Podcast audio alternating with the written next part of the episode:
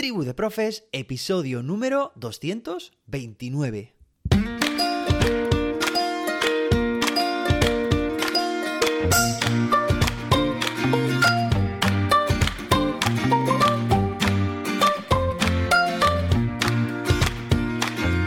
Hoy es jueves, día 1 de diciembre. Empezamos el último mes del año de 2022.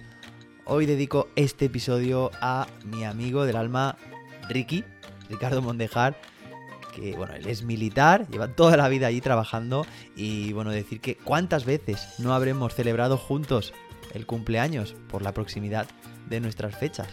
Bueno, nos conocimos, fijaos, cuando teníamos 3 años, así que ya han pasado 25 años desde entonces, es broma, y también tiene un hijo que se llama Leo como el mío. Bueno, nada, vamos a empezar un episodio. Si me dura la voz, para que os hagáis una idea, estoy grabando el día de antes a las 10 y media de la noche porque os voy a contar también, como hice ayer, pues algo que ha sucedido en mi cole y me gustaría pues un poco contaros, ¿no? La experiencia que hemos tenido para que también podáis hacer lo mismo si os parece interesante en el vuestro. Si has leído el título del episodio, te habrás dado cuenta de que hoy vamos a hablar, y, quiero que sea un episodio corto además, porque aquí ya estamos o están durmiendo en casa. Y es un episodio que vamos a hablar sobre la Lomloe y las familias. Y es que de hecho hemos organizado, que llevamos a cabo ayer por la tarde en dos turnos en mi cole, unas jornadas, o mejor dicho, un taller de evaluación para familias. Es cierto que se acercan las fechas de, bueno, pues de fin de trimestre, ¿no? Y ya sabes lo que esto conlleva. La emisión, la generación de un boletín de notas, en este caso, pues tomará forma de informe cualitativo. Entonces, es cierto que nosotros y nosotras, ¿no? Docentes, hemos estado formándonos, aprendiendo, empapándonos de la Lomloe, ¿no? Y además aquí, pues en este, en este podcast, si llevas ya tiempo escuchando, sabes que hemos dedicado muchos episodios a esta temática, a entender la nueva ley. Pues bien, el sistema educativo está formado por varios agentes y entre ellos está, por supuesto, las familias. Así que debemos acercar también la ley a las familias. El tema es que si para nosotros, que somos los profesionales de la educación, nos ha costado, porque no ha sido un trabajo nada fácil, hemos tenido que ir digiriendo poco a poco, y ya digo de nuevo que somos los expertos en el tema, pues ¿qué va a pasar con las familias? Evidentemente tenemos que hacer aquí una, un acto de empatía importante con nuestras familias. Debemos conocerlas, debemos saber en qué momento se encuentran a nivel de comprensión de el proceso de evaluación. Y en nuestro caso, pues decidimos, tomamos la decisión, además lo hemos organizado y lo hemos llevado a cabo de forma, yo creo que bastante óptima, de forma bastante eficiente. Hemos organizado un taller en el cual las familias han estado vivenciando un ABP.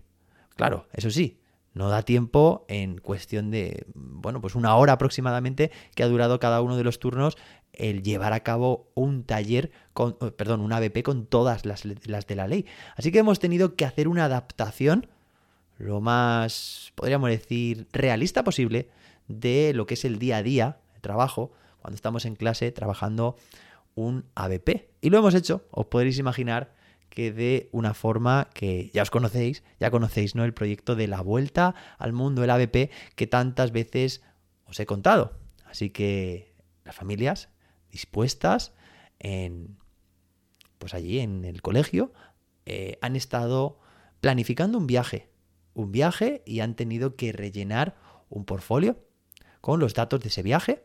Ya sabéis, os podéis imaginar toda la información que han estado buscando, tanto a nivel de datos que les hemos pedido de ese destino que iban a visitar, como también una justificación del dinero que se gastarían en ese viaje, evidentemente ficticio, en cuanto a transporte, alojamiento, visitas, y luego también pues tiene que haber una evidencia de ese viaje que han hecho, que esté en un mapa, ¿no? Google Maps, una actividad de metacognición, Fijaos porque les hemos hablado de listas de cotejo, les hemos hablado también de rúbricas, de portfolio. Y cuando han tenido este, todo ese tiempo para trabajar en grupos de forma cooperativa, fijaos, hemos llevado, hemos trasladado la realidad de una clase a las familias, completamente inexpertas, bueno, miento, había algún que otro y alguna que otra docente entre estas familias de otros centros, de otros colegios, y enseguida se han puesto a trabajar, les ha parecido un auténtico reto, y bueno, pues a mí me ha gustado mucho, y a las familias parece que también ese reto, ese enfoque competencial que han llevado a cabo, y claro, el objetivo estaba claro, llegar a la conclusión, mejor dicho, que las familias llegaran a la conclusión de qué, de que los exámenes son completamente prescindibles. Es decir, después de todo el trabajo que han hecho, hemos obtenido información de muchísimos o de muchísimas herramientas de evaluación. Ya sabéis que lo vimos hace poco, la semana pasada en un episodio. Y se han dado cuenta de que con toda esa información y todo el trabajo que han hecho, y autoevaluación, y coevaluación, y heteroevaluación, al final el examen es que no tiene lugar. Bueno, podríamos introducirlo, claro que sí, pero no nos ha hecho falta. Así que fijaos qué buena experiencia, ¿no? Y creo, desde mi punto de vista, que lo han disfrutado y al mismo tiempo se han introducido también en tema legislativo. Les hemos hablado de, por supuesto, de la de la etapa en primaria, cómo afecta, perfil de salida, criterios de evaluación, competencias específicas, competencias clave. Lo hemos concretado a nivel de registros de ejemplo, fijaos. Y bueno, pues tampoco puedo decir como en clase que todo el mundo lo ha comprendido al 100%. Vamos, no, no pongo la mano en el fuego. Y, y la respuesta además ha sido muy positiva porque ha habido muchas familias que se han apuntado y por eso hemos tenido que hacer además dos turnos. Pero bueno, en definitiva, ha sido un acercamiento para que las familias entiendan la forma de trabajar, la forma de evaluar. Hemos estado hablando de los boletines, hemos estado hablando de los informes cualitativos trimestrales. Hemos hablado también de perfil de salida, competencias o perfil competencial de final de etapa, de final de ciclo. Y bueno, que ha sido todo un desafío porque hemos estado, hemos tenido que trasladar todos estos tecnicismos a gente completamente, en su mayoría, inexperta en este tema. Así que ha sido un trabajo duro de intentar transferir bien todos esos conocimientos, todas esas esos palabras y bueno, pues esperando recibir también comentarios de cómo, les ha parecido. En principio en la sesión parece que ha ido bastante bien. Y si te ha parecido interesante esta idea, pues me encantaría también que tú hicieras lo mismo en tu centro, que lo propongas, que lo hagáis. Claro que sí. Tenemos que acercar la ley, o mejor dicho, la educación, el colegio, a las familias. Y en este caso, el sistema educativo tiene cambios, al menos en los cursos impares este año. Así que también creo que tenemos la obligación de informar. Que sí, que están los medios de comunicación, pero es una oportunidad de acercamiento, de estrechar lazos y de saber las familias todo el trabajo que estamos haciendo.